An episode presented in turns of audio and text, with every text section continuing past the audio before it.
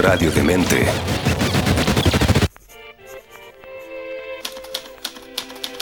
Leer, escuchar, ver, compartir, dialogar, debatir, construir. Todas y cada una de estas acciones depende de muchos, tantos factores. Y para descubrirlos, Antonella Esteves se reúne con diversos creadores y artistas para aclarar estos puntos en Cuestión de Gustos en radiodemente.cl. Proyecto financiado por el Fondo del Libro y la Lectura. Convocatoria 2021. El literario es, sobre todo, el territorio del conflicto, del conflicto de interés. Vivimos enjuiciando y enjuiciados por los pares, intencionadamente, cruzando una y otra vez las fronteras de nuestros particulares intereses. ¿Cómo no poner entonces bajo sospecha el juicio desmesurado, aniquilador o laudatorio, que no puede sino ocultar sus segundas intenciones, la mala leche que chorrea por la comisura de la boca que lo pronuncia? Una de las variantes es la recomendación. Siempre declamatoria, suele camuflarse tras una exhortación de lectura generosa y ecuánime, aunque incuba el germen del abuso, el mayor que se impone al más débil, al que ignora y cree que su ignorancia lo vuelve inferior. ¿Es posible otro de pacto? ¿Otro tipo de pacto? ¿Un mundo distinto? Es una buena pregunta para partir este programa. Estamos con el responsable de lo que acabo de leer y de varios libros más. Yo para esta entrevista me leí sus dos últimos libros, están acá. La Casa del Espía y No Soy Yo. Este último, No Soy Yo, ganó además el eh, premio de mm, escritura de la memoria en categoría obras inéditas el año pasado y le damos la bienvenida al escritor, guionista, editor también Luis López Aliaga. ¿Cómo estás? Hola Antonella, gracias por la invitación, por supuesto. Y no te voy a poder responder esa pregunta. yo ¿Otro tipo de pacto? ¿Es posible? No sabemos. Ahora, yo leí este libro, eh, Luis, y me parecía muy interesante. Eh, bueno, son dos libros muy distintos, los dos últimos que leí. Este es Planeta, La Casa del Espía, que es una novela negra basada en un caso real, diríamos, ¿no? Eh, que, hace una buena, mm, un, buen perfil de lo que es Chile de los 90, la corrupción, la, la, la movida al interior de los poderes, etcétera. Y este que es un libro de ensayo muy honesto, biográfico, etcétera, y que me da para un montón para esta conversación. Entonces yo creo que voy a dejar un poquito de lado eh, La Casa del Espía, por mucho que lo disfruté, capaz que aparezca ahí en algún, en algún momento, pero no soy yo, me da un montón para hablar contigo y de eso se trata este programa como escritor, como lector, como editor, como guionista, eh, que finalmente eso va, ¿no? Entonces partamos por el amor por los libros. ¿De dónde sale tu entusiasmo por los libros? Sí, viene de, larga data, de, mi infancia, mi casa de infancia, eh, donde había una biblioteca. Eh, tiene una historia esa biblioteca, que también la, conté en un libro que se llama La imaginación del padre, que es la, biblioteca de, mi abuelo en rigor, que fue heredada por mi padre y que, y que en parte he heredado yo también. creo que es una historia eh, más o menos común de vínculo con los libros, con el libro físico primero, ¿no? que es en la medida que en la casa hay libros y circulan libros, uno se, se entusiasma ¿no? con la lectura primordialmente y de ahí con la escritura también. Entonces, e, esa es más o menos la historia. Y, y claro, el libro que tú, que tú mencionas ahora, el No Soy Yo, está lleno de eso, de una biblioteca imaginaria y real que ya ha sido la biblioteca que yo he construido, digamos, más allá de, la, de la heredada, que también está ahí presente. ¿no?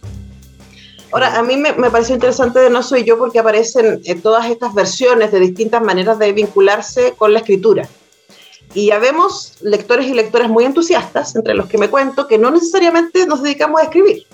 Eh, bueno, a veces sí, pero, no ficción, por ejemplo, que a mí me parece que es un. o poesía, que, son lugares que a mí me parecen así como absolutamente em, misteriosos en cuanto a su posibilidad de producción. ¿En qué momento tú dijiste, tengo cosas que contar, tengo historias que contar? Y, poesía también, que entiendo que hay algo por ahí escondido. preferiría olvidarlo, esa parte, pero, pero es verdad. Eh, sí, yo creo que el vínculo con lo literario más profundo, más consistente, eh, es desde la lectura, ¿no? Eh, eh, más sincero incluso. La, escritura surge casi como, como una deficiencia o una necesidad extraña donde se mezclan ya demasiadas cosas, algunas algo espurias, digamos, ¿no? como la idea de, de, exhibirse. ¿no? Hay una necesidad también en eso, que desde el lado más positivo podríamos decir, de comunicarse, de tratar de decir algo que de otra manera no se puede decir. Pero el vínculo con lo literario creo que es, fundamentalmente desde, desde, la lectura. Y claro, la escritura comenzó eh, también tempranamente, la escritura en, en, mí, digamos, y, como un ejercicio de, de imitación, básicamente. Yo todavía me acuerdo que escribí, no sé, habré tenido 10, 11 años y escribí un, un librito digo un librito porque lo hice como libro, lo pensé como libro, lo escribí en, papel, en hojitas pequeñas, ¿no? Y era una imitación de, Julio Verne. Eh, sé, quiero decir, ahí había algo como, claro, podría inventar otra historia respecto a la necesidad de comunicación, pero era más bien la necesidad de figuración a esa, a esa o de ser un poco como, como imaginaba los, autores que, escribían los libros que tenía en la biblioteca de mi padre, digamos, en la biblioteca de mi casa. Ahora, en, el libro, en los primeros ensayos o los primeros escritos que aparecen en, No Soy Yo, eh, tú remites varias veces a un taller de escritura, al taller em, que en ese momento, además, se supone que generaba a los escritores. Si te haces la pregunta, después puedes volver sobre quiénes estaban en el taller y un poco, varios de ellos amigos de la casa, han pasado por este programa. Eh, amigos míos también. ¿eh? Sí, por supuesto, amigos tuyos. O sea, yo a mí me daba risa porque yo leía esto y, me sentía tan una intrusa. Así como, yo conozco a toda esta gente, pero no conozco a toda esta gente. Eh, entonces, una pregunta que aparece ahí respecto al taller, y también tú como tallerista, es, ¿se puede enseñar a escribir? ¿Se puede enseñar a ser escritor, escritora? No, la respuesta más radical es que no.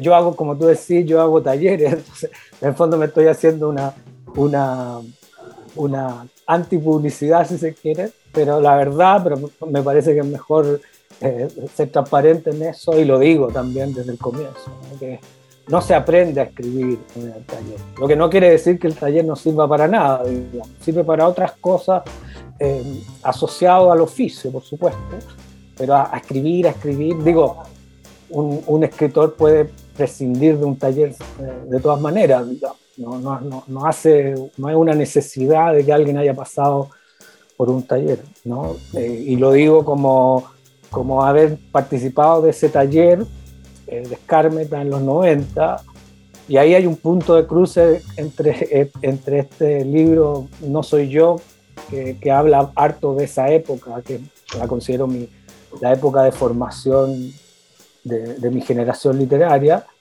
y, y, la otra, y la novela que tú citaste, del caso Rocha, digamos, porque hay una base ahí que, que también, una base espuria, por cierto, de, que ocurre en los 90, la, época de la postdictadura, en fin. Hay una ética incluso, creo que cruza todos los, los espacios, el literario también. Al parecer, aquella fuente de soda de la Avenida Salvador no cuenta con ningún tipo de calefacción. Así es que aquel muchacho, que no soy yo, o que ya no soy yo, pero al que ahora quiero ver desde acá, observarlo en ese tiempo verbal que lo angustia, extraer desde ahí algún matiz nuevo, una pequeña luz para este otro presente, desde el que escribo. Ese muchacho que lleva mi nombre, digo, permanece con la parca de plumas puesta, mientras se toma ya la segunda cerveza y mira de reojo extra jóvenes. Em, ya no soy yo, es el libro que estoy leyendo de Luis López Aliaga, también va a aparecer por ahí La Casa del Espía, que es lo último de una fructífera producción que incluye también cuestión de astronomía, del 95, fiesta de disfraces, del 97, el verano del ángel, del 99, Pasar Imperio, del 2005, el bulto, eh, del 2010, Primos, del 2011, La imaginación del padre, el 2014, Geografía de las nubes, 2016, Mundo salvaje, el 2017, es un montón. Pues, ¿te pasa que escuchas la lista y dicen que Demasiado lo encuentro. Demasiado e innecesario. Además, además de varias teleseries y series. Sí, sí. Digamos, sí, porque trabajé harto tiempo eh, escribiendo guiones para la televisión. Bueno, después vamos a hablar un poco de, ese formato, pero hablemos un poco de los 90, porque la Casa del, Espía se, se, basa ¿no? en, eh, en el caso Rocha eh, y tiene o sea, que está novelado y es muy, es muy, muy seductor, es un libro, es una novela negra para mí desde, desde afuera, ¿no? Y además hay unas imágenes, hay personajes, hay manera en que se cruza la información que, que resulta muy atractiva para la lectura, pero es bien inquietante respecto a decir, uy, eso, eso somos, de ahí venimos, ¿no? Y por otro lado, está en eh, No Soy Yo, eh, la zona de promesas de los 90, diríamos, ¿no? En donde está, como tú dices, el taller de Escármeta, de donde salió gente tan notable como la Ana Fernández, el Marcelo Leona, la, la Ale Costamaña, todos, todas han pasado por acá. Eh, ellos, ellos, esos nombres, digo. el show de los libros que tú nombras, y a mí me da una envidia feroz eh, me acuerdo el show de los libros, pero haber sido parte de como la generación que dijo, oye, esto puede pasar, ¿no? Llegamos finalmente a la democracia y puede haber un momento cultural eh, excitante, emocionante, en donde la cultura tenga un rol central. Corte 2022. Eh, y aquí estamos. ¿Tú sientes que hay como un, un, un espejeo de épocas? Sí, bueno, sin duda hay cosas que, que que permanecen. De, más está decir que han habido también demasiados cambios, digamos, ¿no? personales y colectivos, ¿no?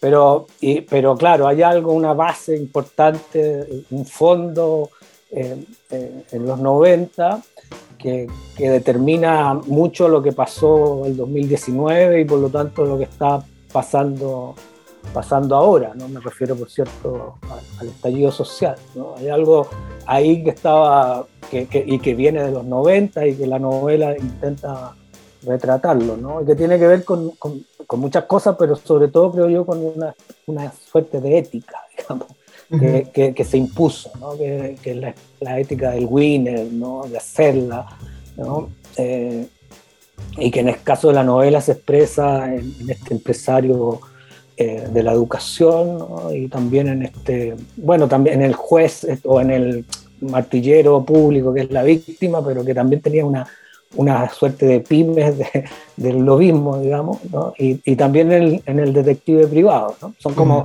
tres, tres, representaciones de, de, esa, de esa ética. Es complejo hacer el, el, traslado a lo literario, pero también creo que hubo una especie de fulgor de, de del, del winnerismo, digamos, ¿no? Eh, eh, que atravesó, y eso lo viví cuando, cuando era joven, digamos, ¿no? Eh, era muy, muy, muy vivo, ¿no? se expresaba en, espacios como la zona de contacto, en una suerte, en una, y, esto lo digo porque he tenido algunas algunas discusiones al respecto, lo digo sin, sin mala fe, digamos, ¿no? más bien un reconocimiento de que había una, una estética literaria también asociada a eso, ¿no?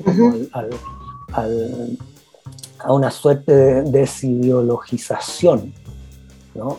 de lo literario, ¿no? que es una ideología, por supuesto, ¿eh? asociada al, libre mercado, en fin, eh, que primó y que fue hegemónica. ¿no? Y, y, a mí lo que me llama la atención es que parece que nadie quiere verlo y, verse ahí, ¿no? y parece como que no hubiera ocurrido. Entonces, de repente pienso que todo eso lo, lo soñé. Bueno, de hecho hay, uno, hay uno de los ensayos, en, No Soy Yo, donde tú hablas de eso, de, de que claro, ahora post, eh, creo que me imagino que uno de los últimos que escribiste, así como post revuelta estábamos todos siempre al lado de los buenos y no reconocemos que también nos aburguesamos, aunque yo ahí pondría un matiz, ¿no? Que es algo que yo me di cuenta mucho después. Eh, como lectora adolescente de, de, la zona de contacto, eh, por supuesto muy fascinada por esta, esta revista hecha para eh, un público joven, que, que, mostraba voces jóvenes, etcétera, pero lo que yo no calculé en ese momento, porque no tenía cómo saberlo, y que hoy día me parece que es muy fundamental para la discusión que tenemos, es la clase. Por supuesto. Y luego descubrimos hoy que toda la gente que escribía en la zona de contacto y casi toda la gente que después hizo Canal 2, ¿cierto? Y que, y que se movió como en ese círculo de los jóvenes intelectuales de los 90, eran todos primos hermanos que fueron más o menos a los mismos colegios, que vivían más o menos en los mismos barrios, que iban a la misma fiesta. Absolutamente así, y, además la, manera en que tú lo dices creo que es la adecuada.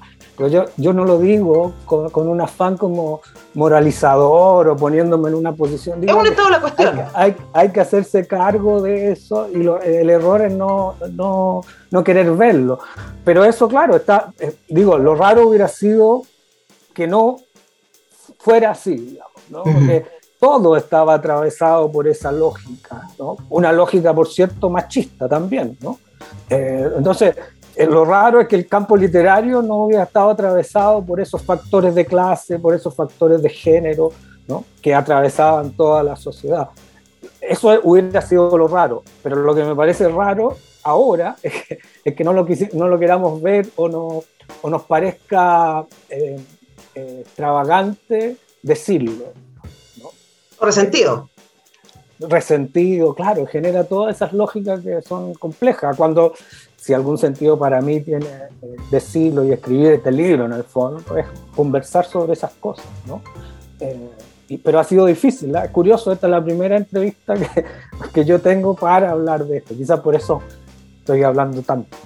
No, porque, o sea, para mí también un tema como, como alguien que se formó leyendo en ese momento, ¿no? Y, y, y ahora quizás para poder entender qué ha pasado el 2019, ¿cierto? Y cuál es el lugar que uno ocupa ahí. La pregunta por la clase es, es como, ¿por qué no lo estamos logrando conversar? ¿no? Eh, ¿Por qué nos cuesta tanto vernos? Eh, y claro, tiene que ver con que hoy día se hace súper evidente que la experiencia de habitar Chile, Santiago y luego el barrio, o sea, hay una razón por la que, lo que se está, se está usando ñoñoíno o ñoñoína como despectivamente, ¿no? Entonces, ahí yo creo que hay una reflexión para hacer, primero para cambiar y para entender, ok, estamos, este es el estado de la cuestión. Sí, por supuesto, y, pero a mí, bueno, es el, el, el, foco del libro, eh, me interesa particularmente el campo literario, que es donde yo me muevo, hacer ese ejercicio específicamente en lo referido al campo literario que no se ha hecho, extrañamente, ¿no? Eh, eh, esa mirada hacia atrás, que, insisto, no tiene que ver como con, yo tratar de ponerme en una posición eh, distinta o, salvarme de algo, ¿no? tiene que ver con asumir, lo digo en ese, en ese texto que, que, tú, que tú citaste, ¿no? que, se llama la, tragedia generacional, porque tiene que ver con la generación. Claro. Con las generaciones, que, digo, la, generación que hizo la revuelta será la generación de mi, de mi hija, de mis, de, mis hijos, digamos, potenciales. Eh, eh, eh, y nosotros hicimos otra cosa, nos formamos en los 90 y hicimos lo que hicimos para sobrevivir, por supuesto, pero el error es como hacer creer que no transamos, creo yo. Y, y, para sobrevivir, para vivir hay que transar, y lo hicimos, hicimos lo que pudimos, eh, cometimos errores, pero, pero la transición es producto nuestro, no somos solo eh, víctimas de la transición. Eh, sí. Y, por ahí va el intento de indagar en eso, y esas son las preguntas que, que me dieron o me han dado vuelta mucho rato y que por eso la forma que encontré de, de intentar respuestas, que por supuesto no tengo, fue escribiendo este libro. Esa lógica podría aplicarse al menos en otras dos direcciones. El autor era mejor que sus libros, lo que conlleva el juicio crítico lapidario y remontable, que ni una promesa de canonización lograría amortiguar, o sus libros eran igual, de buenos o malos, el autor, lo que propone una sincronía insólita, utópica, caldo de cultivo para todo tipo de integrismo. Pero están vivos, respiran, duermen, cagan, pecan y no siempre pagan. Sabater lo resume así. Hay gente a la que me encanta leer, pero con la que jamás me bebería un vaso de vino. El tamaño de la desilusión siempre será proporcional a las, de las expectativas que pusimos en esa persona que escribe.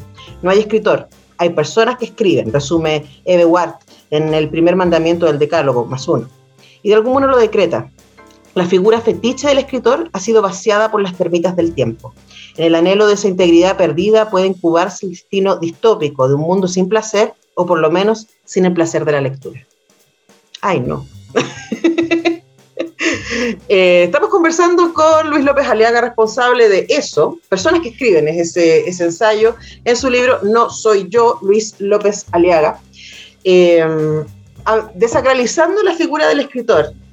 Eh, y eh, mm, yo te decía antes que me pasó esto porque, claro, yo soy como 10 años más joven eh, que, esa generación, o poquito, menos, menos que eh, que la generación que fue a escribir con Escarmeta. ¿no? Y me pasa que es como que yo los veo a ustedes adelante y los entrevisto y los admiro y los leo.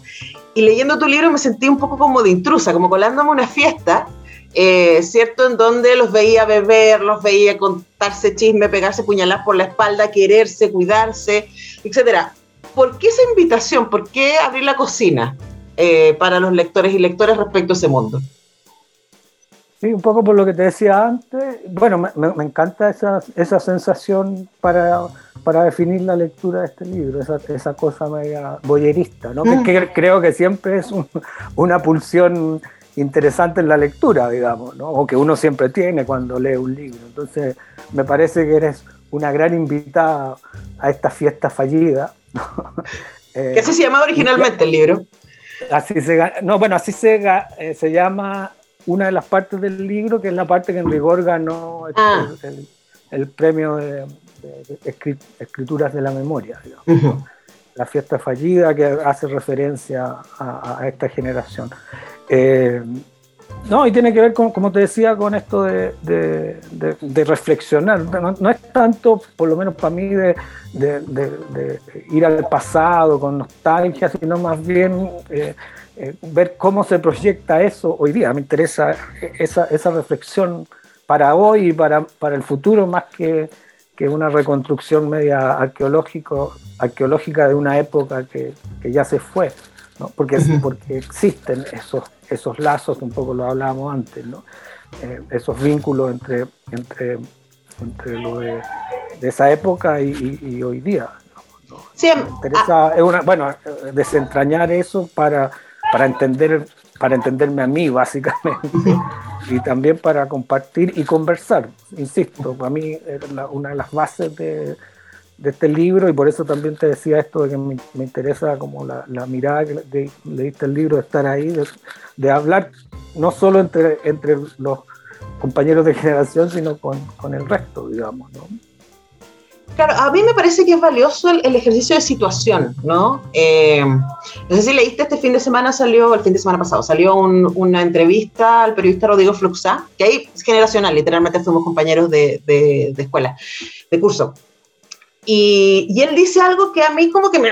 Que, que, se dice mucho el periodismo, ¿no? De que como el periodismo no debería eh, tener militancia, y ahí yo podría estar de acuerdo, porque uno no debería pertenecer a un partido, etcétera, sino más bien eh, describir, eh, dedicarse a describir el mundo. Y a mí eso me hace mucho ruido porque es como uno es sujeto, literalmente, ¿no? Entonces yo sí tengo agenda en el mundo, yo sí tengo...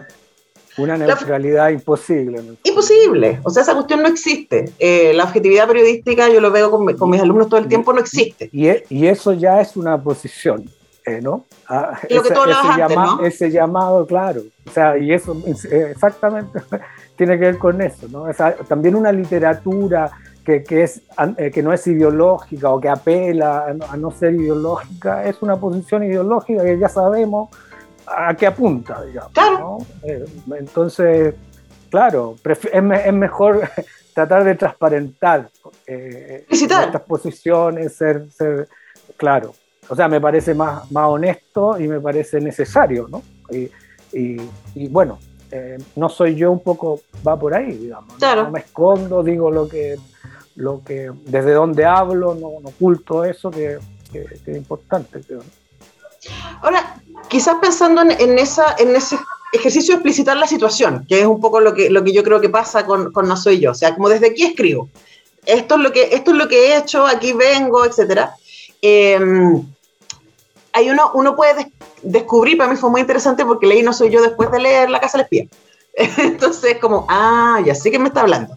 Eh, y eso, eso fue valioso, ¿no? Decir, ok, desde aquí viene. Y te pregunto ahora, Luis, también como editor, eh, porque tú eres una de las cabezas detrás de, de Montacerdos y ahí ustedes han publicado un montón de sangre nueva, diríamos, ¿no? Y de hay, hay luego una generación, especialmente de mujeres, que literalmente vienen de otro lado como la Arelis Uribe, como la Romina Reyes, o sea, como hay gente que viene de... Arelis no la publicamos nosotros. Yo sé, yo sé.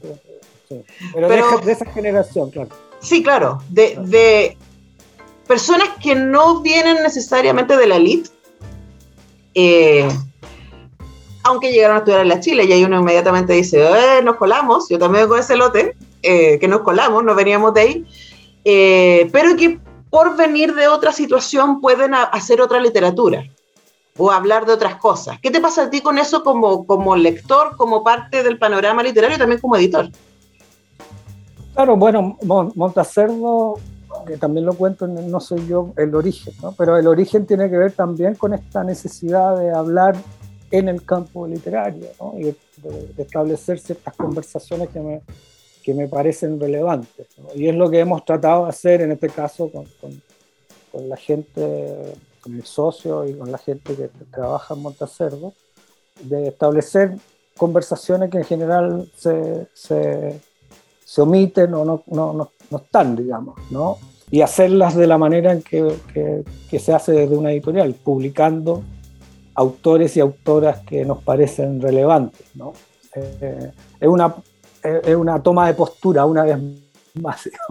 No hay neutralidad en lo que hacemos. ¿no? Eh, eh, y en ese sentido, efectivamente, hemos publicado muchas mujeres, creo que incluso hay, en términos cuantitativos, hay predominancia de mujeres no es algo tampoco demasiado eh, programático en el sentido que lo, hiciéramos tan, sino porque encontrábamos que había una desproporción entre lo que se publicaba, particularmente en Chile, de, mujeres, cuando nosotros empezamos, Y nosotros partimos publicando, nuestro primer libro fue Mariana Enríquez, porque encontrábamos que era absurdo que Mariana Enríquez no estuviera en Chile, ¿no? no la conocía nadie en Chile. Bueno, no era la Mariana Enríquez que ahora, pero ya en Argentina sí circulaba eh, como autora y con ella debutamos, de alguna manera. Es, gran debut, gran.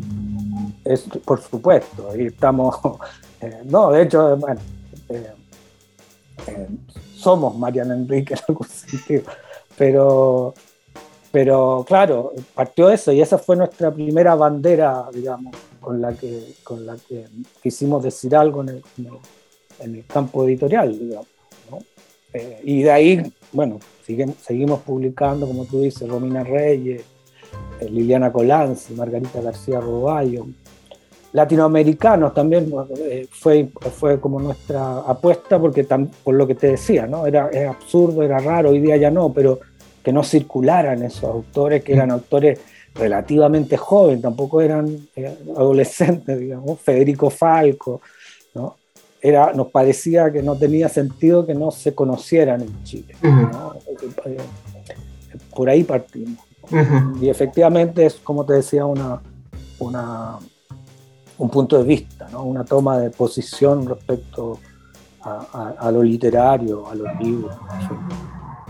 Ese es el impulso de Montacerdo. Continuamos haciendo cuestión de gustos. Estamos con Luis López Aliaga. Estamos comentando su más reciente disco, iba a decir, cachete no soy yo, em, que fue editado por Weathers, también La Casa del Espía, que fue editado por Planeta. Los otros.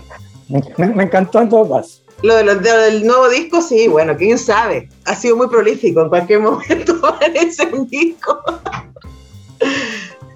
Bueno, eh, y estábamos hablando antes de, escuchar a, Jorge González respecto a Montacerdos y tú en No Soy Yo hablas de esa conversación con dos amigos, ¿cierto? Uno se los imagina ahí peleando o hablando muy fuerte en el patio y, y yo siempre me pregunto, tengo la fortuna de recibir mucha producción de las editoriales independientes chilenas que están haciendo cosas realmente alucinantes y yo me pregunto en un país en que no se lee mucho, que no se venden muchos libros, ¿por qué uno se lanzaría a una cosa tan kamikaze como eh, tener una editorial? Sí, buena pregunta, ¿no? Una pregunta que nos venimos haciendo hace casi ya 10 años. Pero, no, bueno, tiene que ver con, también con el origen de esta conversación. La pasión que, sentimos por, por los libros, digamos, ¿no? Eh, y, pero aún así también, claro, uno puede ahondar en esa, en esa mirada y en ese discurso eh, que no deja de tener eh, razón, pero hay un espacio donde, donde los libros circulan, hay una comunidad de lectores importante y eso es lo que hemos ido logrando con Montaceros también, ¿no? Y eso es reconfortante y eso es lo que nos mantiene en pie, digamos, en, el sentido literal también, ¿no? Que hay una comunidad de, de, gente que le gusta los libros que publicamos, ¿no? Porque, porque tenemos afinidades de, de, todo tipo, digamos, ¿no? Que no, puede ser una comunidad no muy extensa, no, multi, no una multitud, pero, pero una comunidad comprometida. ¿no? Como, lo, como los auditores y auditoras de Radio Universidad de Chile y Radio de Mente, como eso. Y tienes, que, y tienes que reconocer que eso es reconfortante, ¿no? saber que existen esas personas y que uno se las encuentra en las ferias y que te, da, te, te, dan ánimo para seguir, literalmente. Te dicen bacán lo que están haciendo y, y hablamos de libros con ellos, digamos. ¿no? Entonces, esa, esa circulación creo que, que, es la que, la que explica todo finalmente. ¿no? Ahora, también me imagino que, y eso tú quizás me lo puedes explicar mejor, mi, mi impresión es que también hay una reacción a la, al cambio tan radical en el mercado del libro en Chile, pensando en cómo la, básicamente tenemos así como dos macro eh, editoriales, ¿cierto? Que Planeta se compró a Tusquet, a Six Farral, ¿cierto? Y bla, bla, bla. Y tenemos por el otro lado Penguin Random House, Mondadori, eh, que, o sea, entre las dos tendrán que el 80% de los libros y del espacio que hay en, en, librerías, e incluso uno podría pensar en, en eh, las bibliotecas públicas y más. pero claro, hay un mundo que se está quedando afuera ahí. Pues. Sí, bueno, eh, eh, eh, es un panorama en todo caso dinámico. ¿ah? hablando de los 90, los 90 era una cosa drástica en ese sentido. Habían dos editoriales y, si, alguien no publicaba en esas editoriales, que eran, y por lo tanto se publicaban pocos libros, ¿no? pero era muy difícil acceder a Y eso empezó a cambiar efectivamente cuando empezaron las la, editorial independiente. Y el panorama ha cambiado, desde que nosotros partimos con Montacerdo, ha cambiado bastante en términos incluso de la calidad de los libros, físicos, de la distribución, pero también ha cambiado, han cambiado las, las transnacionales, se han adaptado a este fenómeno, entonces también supieron identificar que estaba pasando algo importante en términos de, de, de las editoriales independientes y de alguna manera se han hecho cargo también de eso, ¿no? Eh, y eso va a seguir cambiando. Yo creo que la, la, pandemia también ha hecho lo suyo en el, en el campo de la edición independiente. El resultado todavía no, es claro, digamos. creo que se va a terminar expresando más o menos nítidamente eso.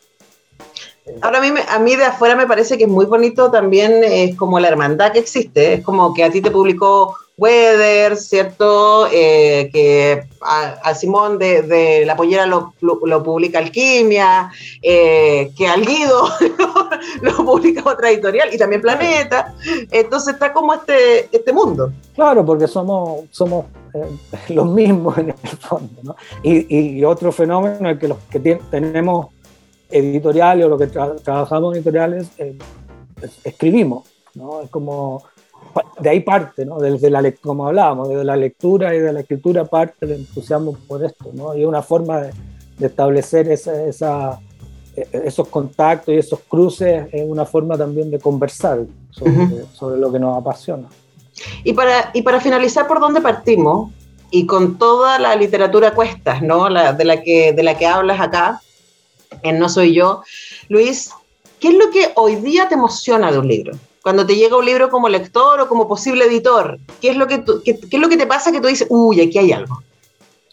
Eh, cada vez tengo más clara esa respuesta. ¿ah? Eh, algo que tiende a escasear, que es la prosa. Eh, la música que hay detrás de las palabras, la, forma en que se construyen las frases. Algo que, que, que insisto, está como en un, por una cuestión de época, ¿no? Está pasando como a un segundo plano, ¿no? A veces se olvida derechamente. O a veces se estandariza, que es mi impresión como lectora. Por, supuesto. En como que, del tema, de la dictadura del tema, digamos, ¿no? No, o también... A mí me pasa como lectora que de repente, por ejemplo, esta generación de escritoras, mujeres de treinta y tantos, hay, es como, wow, hay demasiada manera de escribir similar, y puede ser, pero uno lee, no sé, La nona escribe muy distinto a la Le Costa Maña, que escribe muy distinto a la Lina Meruana, que escribe muy distinto a la Andrea Yestanovic, que son también generacionales. Entonces, quizás ahí hay una cosa de maduración o de encontrar voz propia. pero también es, es, bastante común, digamos, esto de que se empieza, que, que ocurren como ciertas modas, que se empieza a escribir. Yo en el libro también hablo de esta, de esta influencia de cierta literatura norteamericana, de la preponderancia del punto seguido, ¿no? de ese martilleo en la cabeza. Eh, es más o menos común, lo que digo que, que, que, se y bueno, y eso también habla, claro, como la despreocupación por, por el, la materia misma con la que, con la que trabajamos, ¿no? Mm. con las palabras. Eh, entonces, a tu pregunta es eso, lo que más, cada vez cuando encuentro eso, que insisto, es una música, ¿no? no es como ni el tema, ni la historia, ni la trama, ese sonido, esa música que es hipnótica, en, el decir Mario Lebrero. Eh, eso es lo que cada vez eh, eh, me, apasiona y cuando ocurre, porque es una anomalía, insisto, es notorio y es un placer. Mm. Sí, estaba pensando en un par de libros de montacerdos que haya leído recientemente que tienen eso, Lina Negra, de, de la Yasmina Barrera, que es belleza, gracias por publicar ese libro. Yo que no soy madre, me emocioné profundamente con ese libro y se lo he recomendado, regalado a amigas, madres, porque es un libro muy bello que además instala un tema del que se ha hablado poco desde ese lugar. Claro, claro, claro. Eh, bueno, sí, pues, también es de nuestra, de nuestra favorita Jasmina y, y, este año vamos a publicar otro libro de ella. Esto es una premisa eso, porque te iba a preguntar, el próximo libro, que es como algo de bordado, algo de bordado. Eh, sí. No me, sé, no me sé el título, viste que tengo mala memoria. Y estaba pensando también en eso, punto de cruz. Punto cruz. cruz estaba perdonando también el de colombiano, Cárdenas. Sí, sí. ¿Omar? Eh, eh, no, no, no, Juan Cárdenas. Juan Cárdenas, estoy cambiando. Ese, ese lo publicamos en una coedición con banda propia que es el segundo libro que publicamos en coedición con banda propia de Juan Cárdenas. Eh, sí, porque es un autor que tampoco circula mucho en, Chile y que nos parece... Y en Colombia es, es, es heavy, yo estuve allá y es como, wow, es, es, muy, muy, reconocido. Así que bueno, gracias Luis López Aliaga por publicar y traer hasta, hasta nuestro pequeño mercado estos libros fascinantes y gracias también por escribir y compartir con nosotros tus reflexiones en estos libros que tengo acá, La Casa del Espía, Planeta, No Soy Yo de Weathers. Eh, y gracias por este tiempo con eh, Cuestión de Gustos. Y gracias a ti, Antonella, porque esto también, o sea, lo que tú haces sin duda es parte de, todo el, el, circuito de del libro, ¿no? o sea, es indispensable ¿no? lo que tú haces. Entonces, desde todos los puntos que te puedo agradecer como editor, como autor, eh, como lector, te lo, te lo agradezco. ¿no? Es, es, un privilegio, no sabes a mí lo feliz que me hacen los libros. Por eso, yo creo que por eso soy buena en lo que hago, porque mi entusiasmo nos cruza. Bueno, oye, vamos a terminar con una canción que vamos a escuchar para cerrar. Eh, mira, una canción de Luca Prodan eh, que se llama Perdedores Hermosos. ¡Ay, perdedores hermosos! Mira, que, creo, que, hace, que hace bien referencia a cierta ética y estética de, lo literario, ¿no? Ya, pues. Con Luca Prodan cerramos entonces esta cuestión de gustos que hemos compartido con Luis López Aliaga. Nos encontramos la próxima vez. ¡Chao! ¡Chao! Qué agradable es saber que a quienes seguimos o admiramos comparten sus gustos y preferencias. El contenido que los define lo ponen a tu alcance. Y Antonella Esteves lo prepara para digerirlo con una buena conversa y música. Porque al final todo es cuestión de gustos en radiodemente.cl.